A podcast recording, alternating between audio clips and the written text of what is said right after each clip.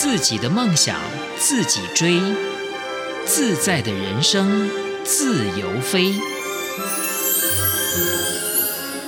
欢迎收听李正纯制作主持的《梦想自由行》，感受台湾最美的人文风景。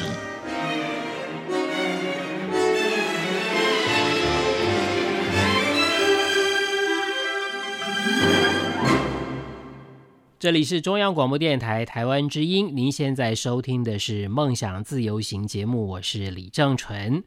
我相信，如果让大家来许个新年的愿望、新年的梦想，很多人大概都求两件事情。大家都说啊，我希望能够这个多赚点钱啊，发财啊。那另外一个呢，可能就是很基本的，大家都希望这个身体健康，最好都不要有什么病痛。但是我们今天呢，很特别的。要来介绍这本书，那这本书有两位作者，这个两位作者呢，好像是在书里面对话啊，来谈谈自己 的病史，也来谈谈自己对于病痛给自己的人生带来的影响。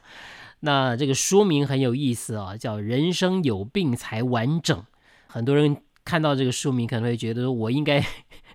呃，不要有病，应该也很完整吧？啊，为什么这两位作者会认为，就是说人生要有病才完整？病痛带给我们的，它也许不是纯粹负面的吧？也许也是一种人生的试炼，也不一定。好，那我们就来听听作者的分享。我们现在电话线上啊，连线访问的就是这个大块文化出版的这本书《人生有病才完整》的。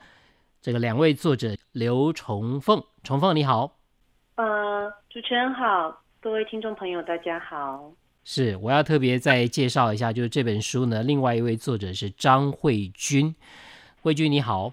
啊，主持人好，听众朋友大家好，我是慧君，嗯，是，其实我刚开始看到慧君的名字的时候，我觉得有点熟，但是嗯，我一直不确定，就是说，哎，好像认不认识你。可是当我仔细看到你的介绍之后，我才想到，我曾经访问过慧君一次。哦，真的吗？就是在 黑潮导航的时候。哦，嗯嗯嗯。当时你们就是乘船嘛，哈。对，乘船绕了台湾一圈。对，环绕台湾的这样的一个过程啊，写下了这本书。当时我访问的就是慧君，然后我就在想，我就回想我当时对慧君的印象，我觉得慧 君。这个人很健谈，很开朗啊。结果我看到这本书，竟然介绍的是慧君的病痛。哦，对。当然，当然，我们讲痛啊，这个慧君的这个病比较不像是我们那种叫做身体的痛，比较是情绪方面的。这就是慧君呢这几年饱受忧郁症所苦。说真的，慧君，我四年，因为你们这黑潮岛好像是二零一九年，嗯嗯，我都没有想到时间过得这么快，快到你看，你都忘记我了，你都忘记我了，我都对你也很模糊了。可是我那个模糊的印象里面，我丝毫感觉不出来你有这方面的问题。那你可不可以先跟我们说一下，你这个忧郁症是哪一年出现的？嗯，好，我觉得忧郁其实应该是蛮普遍的，在。呃，不少的朋友的心里面啊，只是说他有没有就是那么显化，或者是说他有没有嗯，或者说他有没有觉察到自己的情绪长时间的情绪低落，甚至是呃影响到身体的一些一些状况，那有没有可能其实是呃心里面出了一些问题这样子？那我自己过去我谈这个疾病对我来说其实不是那么容易，因为就像刚刚就是主持人提到的，我之前比较是在。呃，做环境运动嘛，就是在海洋界、海洋的保育的工作，然后也一直都比较是需要在公领域发生、关心环境的公共议题。这样，那对于我个人自己的身体状况呢，其实呃，一来我自己也非常的投入在我的工作里面，我热爱这件事情嘛，所以相对来说，我觉得我也好像真的比较少，过去比较少关注自己的身体或者是情绪这一块的的问题，这样子。那我自己开始有呃觉察到不太对劲，大概是是先从身体的一些反应。我觉得情绪好像嗯没有没有那么快的就感觉说哦我是不是得了忧郁症还是什么，反而是身体有一些就是所谓自律神经失调的一些问题，比方说可能会开始呃，你好像很很容易哪边就就是会痛，可是它可能不是。呃，去治疗又没有什么样明确的问题，这样子，所以通常我的中西医都看了之后，他们就一致的指向说，可能是自律神经出了问题。那呃，我觉得我自己的情绪的状况是旁边的人的提醒，我才有一点意识说，哦，有可能其实是情绪这方面也有影响，它可能是连带的，因为身体是一个系统嘛，它是一个完整的系统。那并不不一定是说，哎，你可能就是呃，你可能身体哪边不舒服，就只有那个地方的的问题，反而是会回到整体的身体的状况去看。那我的朋友，也就是跟我一起写书的朋友重凤，他因为我们两个真的是相知相熟了好多年的朋友，然后我们在一次来往的过程里面，他就有提醒我，所以你是不是你会不会有忧郁症呢？因为你的你的情绪好像，他觉得我好像很很。焦躁啊，或者是说，好像呃不太能够呃，他会觉得好像有点太太沉重或什么的。他他觉得他到一些一些异样之后，我就一开始是非常抗拒的，就是会觉得嗯，我我自己没有想过我会得了忧郁症这件事，然后所以一开始其实很抗拒。那就就有一天，大概是在导航结束之后吧，应该那时候也比较因为完成了一个很大的计划嘛，然后就也。开始觉得，哎，有一些余裕比较能够注意到自己的状况，所以应该也是一八一九年那段时间吧。我就是有去，就刚好晚上经过了一个身心诊所。可是其实我一开始走进去看，也不是要看忧郁症，我只是在想我是自律神经失调。然后刚好那一家诊所就是它有一个自律神经失调的一个项目，我就走进去跟医生说，我觉得我应该是自律神经失调。但是那个医生他就问了我一些状况，然后。呃，跟他聊了之后，最后他就很严肃的跟我说：“我觉得你应该是有忧郁症的倾向这样子。”我一开始也是不想要承认，也不想要不想要治疗这件事情。对，然后后来我就是又辗转又去了第二家诊所，那也同样的被诊断是忧郁症。那之后我才开始慢慢的正视这个问题。那我觉得我我要去正视自己生生了病这件事情，其实也花了一些时间啦，所以。呃，大概就是从一八一九年开始，一直到现在这段时间，都一直在跟这个疾病相处、对话，以及就是慢慢了解。透，我觉得其实透过这个疾病，是在呃给自己也也一个重新认识自己的机会，这样子。所以那个过程其实还蛮长的，就直到把这本书写出来，然后在嗯书写的过程里面，我觉得有非常多对话的那个那个部分，那个对话可能。不只是跟我一起书写的人对话，其实也蛮多的时间在跟自己的呃很很很深远，可能埋得很深的那个那个痛苦、那个深渊去直视它这样子。所以我觉得自己在书写这件事情的过程，其实也好像是自我疗愈的一个一个状态，然后再把这件事情慢慢的嗯慢慢的谈出来，然后呃跟自己和解吧。我觉得是是这样的一个过程。是张慧君，我曾经访问过他一次啊，但是这个重凤我是第一次访问。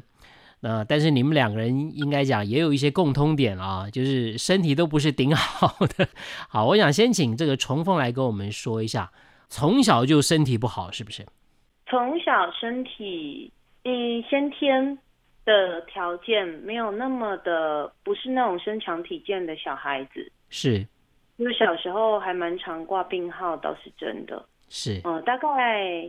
有记忆以来，嗯，小学一年级到六年级还蛮常看诊的。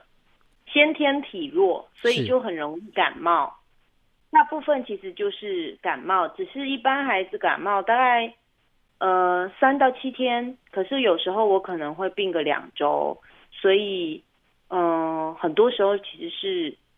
对那个药水，以前小时候都是喝紫药水，对那种药水的味道是还蛮敏感的。对，后来身体有比较好，反而是高中以后的事情了。国高中以后的事情是，就是有慢慢调养了，所以身体就变得比较好了。感觉上你跟慧君两个人个性不太一样啊，他会觉得说自己活不过多少岁，那你呢？要能够战胜这个病痛，要要活得更长久一点。这个想法，就是说是不是代表你你是一个乐观的人？我我我倒是没有想过，我跟慧君谁比较乐观。大致上，我算是乐观的人，没错。可是其实小时候还是蛮呃蛮为生常常生病。呃，因为会受苦嘛，生病就是会不舒服啊，对，就流鼻涕啊，最简单的就是流鼻涕、咳嗽、发烧，对，就是还是会不舒服。但小时候会因为这样生病得到比较多的关照，那时候也许也会为了这个窃喜吧。是，对，就是可以得到比较呃照顾者，就比如说母亲或者是老师，呃，因为这样就是呃更多的照顾跟。你可以感，我小时候其实就是一个蛮心思蛮敏感的孩子，就是因此而有比较多的呵护跟疼惜，所以反而我好像确实可以在病痛里面知道生病也不是什么完全都是坏事。是，所以这个就是另外一种看法了。很多人都觉得说啊，我怎么那么那么那么不幸啊，我这身体那么 那么那么弱，常常生病。但是你你反而还还会从另外一个角度去看。嗯，对。嗯，之后其实就比较有独立思考能力，以后大概是国高中，慢慢呃会想想要出去玩，会呃打球，因为我很喜欢运动。是这个大概就是跟慧君不太一样，他就是很喜欢文学，但我其实是在体育上面是很喜欢球类运动。到大学呃到高中的跳舞，到大学的爬山登山，所以其实是后天在运动。习惯的养成之下，因这个喜好啦，然后可以让身体在后天的训练里面变得比较强壮。是，可是当时不会觉得说自己体质不好，会啊，就是会厌厌弃自己那种感觉。有些人可能会觉得说啊，反正我体能就不好啊，我去我去运动恐怕表现就不会顶好的啊，或者说如果是一个团体的这个运动，搞不好会拖累人家啊。因此而反而不敢去接触、去尝试，但你不会这么想。嘿，我我我小学的时候其实算是呃比较像是自优生、模范生那一种孩子，但是我其实就是体育呃，我们小时候那个年代就有那种五育均五育均衡的那种成绩单，对，就甲乙丙丁，优甲乙丙丁。我好像常常烦恼的就是我的体育就是甲，对，就算是呃小学那个时期。体育比较难，就是呃有拥有好的成绩，那时候会因为他没有呃他没有被打优耿耿于怀，但那个其实是自由生的一个一个一个完美主义的心理。那嗯到国高中就是很呃是真的很喜欢，我喜欢团体运动，就是打球，我打过去你打过来，然后一起创造一场胜利，就是在那个。团队合作的过程里面得到满足跟快乐，那可能是一个人考试比较没有的经验。然后在那，我觉得那个身体的体感是，因为可以挥洒汗水，所以身体呃在呃运动过后，身体确实是会因为你的就是释放某种程度的精力的释放，然后觉得非常的快乐。那个快乐。有点难以形容，可是我是因为这样很喜欢运动的，但我没有想过它会带给我健康。是，然后那个时候就就因为喜欢，没有想那么多，我的身体好像比较弱，就是比如说喜欢打篮球那一阵子很是呃灌篮高手风行的时代，对，就是就常常打篮球，你很专注的在呃一项记忆的一个一个。一个过程，然后有偶像，心里面有有你的偶像跟一个一个憧憬嘛，有一个漫画你在追，那种时候好像不太会会会比较忘记自己先天体弱这件事情。是，书里面有描述你有这个严重的手汗症，对啊，是先天遗传，就是我的父亲跟祖母都有。会因为这个会跟人交往的时候会比较不自然。呃，会，因为它。会影响到社交，和大部分我们在跟呃一般社交场合里礼貌性的握手啊，或者是大家呃围成圆圈要一起牵手跳舞，或者是呃类似这种时候，他会让我不好意思去呃碰触对方。那还有一个我觉得影响我比较大的是手汗症，它它跟心理的情绪有非常大的关联，所以一旦你紧张，呃，或者是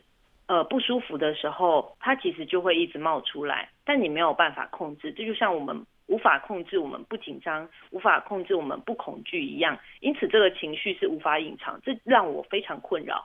嗯，对，那你会主动跟人家说你有这个手汗症的问题吗？呃，比较能接受自己以后才有办法说，小时候就是非常努力的隐藏这件事情，然后这在我弹钢琴的这个记忆的训练之下，让我痛痛苦许久，因为你的手汗会在钢琴上面留下痕迹。是，然后你弹不好，对，那你弹不好又紧张，又继续鞭策自己要更努力，就是只会造成反效果。所以我觉得最后导致生活品质上面跟心理上的阴影，带给我的是还蛮大的一个很深层的黑暗面，就会变成那个人人格的黑暗面。但是倒是在健康上面，手汗症不会影响到你多么严重的，它不是一个。很严重的病症，就是不不会影响到你的健康，可是就是我觉得在心理上是一个很严重的威胁。所以其实我在写手汗症，因为我跟这本书前面就当然有一些身体上的病痛嘛，那到中中间其实一个比较大的，真正影响我们的很大的病症，呃，慧君有属于他的，呃，他的是忧郁症，那我的只要想就是手汗症。尽管他可能伴随我，我现在四十几岁，呃，四十二岁，那他他就跟着我这么多年，呃，就算是这么多年，我在心理上还是要非常诚实的面对自己这个症状，他还是需要非常大的勇气。所以其实当初在写手汗症的时候，我还有写到，就是在电脑前面就是那个痛苦之类，就是我接触到那个你一直很不想承认的。的缺陷，它对我来说有点像先天上的缺陷，我就是跟别人不一样。好，谈到这里，我们稍微休息一下，稍后继续访问大块文化出版的这本书《人生有病才完整》的两位作者张慧君以及刘重凤，马上回来。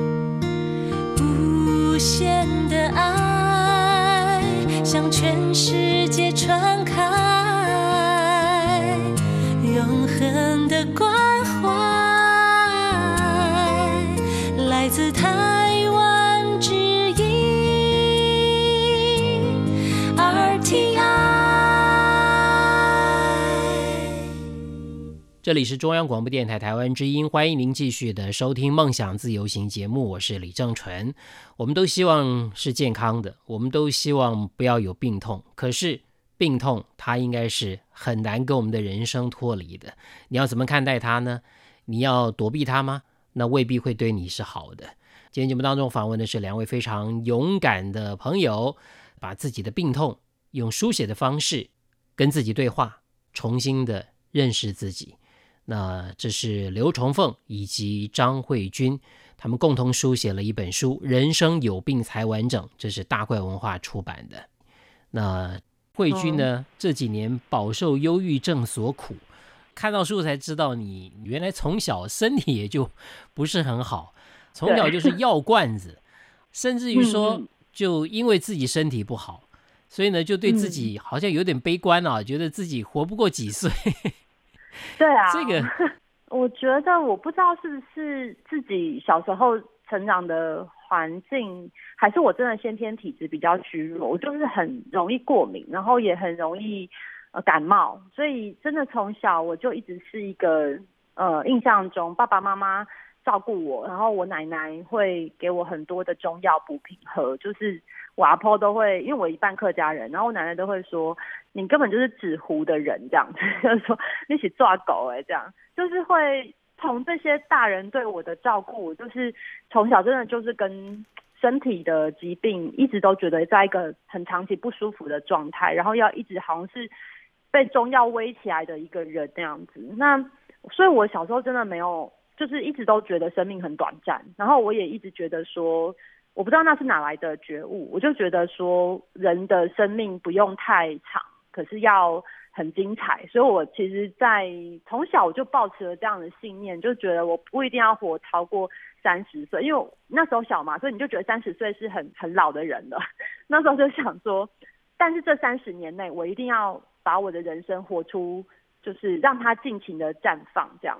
所以我不，我不，我倒不觉得自己是悲观呢。我我反而觉得那好像是一个小时候因为自己身体，然后有一种实证的感觉，然后我就有一种觉悟。那相对来说，我其实反而是很努力的在把我的时间活成双倍或者三倍的时间。也可能因为这样，我就觉得生命只有一次，就是来人世只有一次，所以我希望。我可以尽我所能的去追求我想要做的事情，然后也不要浪费时间，也不要浪费生命。所以一旦我遇到，包含像我前面刚刚其实主持人提到，我在之前的工作上，我自己都是非常非常投入的，那是一个接近心流的状态。那我自己也觉得。我我非常我我非常 喜欢我自己在那样的沉浸其中的生命状态，只是说我觉得现在已经到了一个四十岁的年纪，回回过头来看，我还蛮感谢我自己在小时候的那一种对生命的觉悟，然后让我在可能在四十年来，我都我都没有让我自己觉得浪费生命或者是后悔过的一个。生命的经验，不过也也就是在四十岁以后回头看，也会发现自己真的太用力过猛了。就是你没有留余裕给自己，就是没有觉得说你还会有三十岁以后的人生的时候，那个真的就是有一种一直在跑短跑的那个概念。但是人生也许就是也我也是活到现在才知道，哦，原来后面还有路呢。就是你还有要要去呃跟自己身体相处的，跟跟你的前面前半段的生命对话的那个路，其实它它也许是需要更用另外一种状态，不是一直往前冲，不是耗尽，然后不是把自己掏干的那种精彩，而是你怎么跟你的余余生或下半场，就是余命你怎么去安排，然后你怎么去。顺应那个，我我觉得反而真的是可能四十岁以后的功课，因为我觉得三十到四十岁这段时间真的是冲刺期啊，对，大概是这样子的心情。对，这个慧君讲哦，这我觉得是一体两面的，就是说因为身体不好啊，觉得自己可能寿命不长，所以更要把握这个人生，力求他活得精彩。但相对的，就是会不会因此就会埋下了一些忧郁的种子呢？那我觉得会哦，也有可能，就是，呃，我我自己在想那个忧郁的状态，除了身体的，你可能身体上没有照顾好自己之外，我觉得情绪也是很大的一个原因啦。就是我对自己的表现都会是比较。严厉的，就是比较力求完美的，所以呃，因为这这几年在开始认识忧郁症的这个疾病之后，那我也阅读了一些书嘛，然后也知道说，哎，其实忧郁症患者可能有一些倾向，就比方说他可能就是完美主义者，就是很容易对自己的表现，或者是说，哎，你很在意别人的眼光，像这一些，我觉得都都有可能是间接造成这个。疾病形成的一些一些原因，那我觉得我性格上面确实也有这一个，有也有这个特质，就真的是我会希望自己能够在别人告诉我之前就把事情做到位，所以呃很多时候我可能比较不容许我自己犯错，然后那个严厉其实对待自己之外，我也会蛮要求我的工作伙伴的，这种比较难给自己或其他人机会的性格，其实。呃，那个标准很高嘛，所以自己没有办法总是达到的时候，其实我觉得会有非常多的失望在累积吧。那那相对来来说，也许那个沮丧感，或者是没有办法理解他人，然后也觉得他人为什么没有办法跟我一样呢的那种对世界的疑惑，呃，他也是层层叠叠的在呃加深自己对。世界的感受，或者是我到后来我觉得比较难自处的，应该是呃身身边的一些人际关系。我觉得我还蛮幸运的，是说可能我自己对于工作或对世界的热情，其实一直一路上都非常多的贵人相助，然后也有非常多的人会让我看到某一种愿力，就是当我想要做做一件事情的时候，我身边的人都会愿意来帮我。可是相对来说，我觉得当我一一有感受到，呃，可能我对世界失望，或者是我对别人失望，然后我也会觉得好像这个人际网络没有办法像以前那么顺畅的时候，就会有一些断裂，因为有一些误解或者是一些呃比较难难以同理对方的时候，很多的沟通跟善意它就会被磨损嘛。所以我觉得到后来比较像是在重重的阻碍当中，到没有办法。去说自己，或者是说没有办法把我很在乎的关系好好的面对，或者是连接起来，比较是像这个部分的影响，它它对我来说是会提醒我说，哦，其实到最后回过头来看一件事情成不成功，其实对我来讲可能呃以前看得很重，但我现在的我会觉得。那个过程里面，跟你一起去呃创造这个经验的人，是不是更需要被照顾？这样是。最后要请教一下这个刘重凤，其实我想这次你们的这个书非常特别，就是好像在对话一样。我们刚刚前面有提到，呃，慧君写一段，然后你写一段，然后他又写一段，来分享一下，就是说你们什么时候知道对方的问题的？嗯有一些我们知道，那有一些其实我们知道的没有那么清楚，因为也没有到朝夕相处到像伴侣一样。是，呃，就像你，你跟你的好朋友，你并不知道他全身上下所有的病症啊。对，你当时是略略知道，所以我们当初在书写的时候，其实是有先条列出自己想写的症状。当然，他在医学上面不是所有都是病，比如说我，我写我。完美主义，我写我呃过度努力，那他写他自我压榨，这些在医学上面其实都不是病症，但是我们都为这个症状受苦，所以呃除了身体上跟心理上的的一些呃状态，我我条列下来，他条列下来他的，然后再再看谁先发球，谁先写，那比如说慧君说哦他写。呃，他有下巴脱臼这个这个这个问题，那我就跟他说，哦，那我耳朵就是呃听力只剩下一半，耳半聋，我们就这样有点像是，就他丢一个我丢一个，他丢一个我丢一个，那可以相互对应到的这样。那也谈一下，就是说是谁先想到说要写这本书的？我们之前有写女子山海，那个时候是写自然，这一次。主要是慧君提出来的，我们其实有蛮多主题想要共同书写，但是他这一两年在病症这上面，病这上面，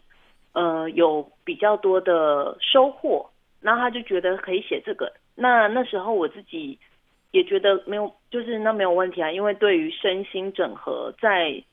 这个时代，就在当代，我觉得算是人们还放蛮多，有比较多的余裕去。去探索跟书写，还有还有阅读跟接受，那我们就试试看。当然，在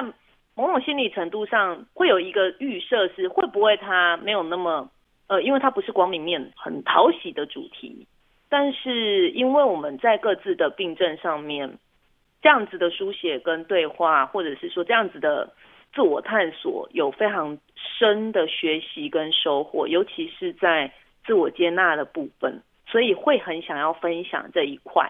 就是所有的病痛都是认识自己的入口，或者是跟自己和解的一个一个窗口。那如果可以在这条路上对自己有更深的了解，就我我不求我的病痛痊愈，完全痊愈，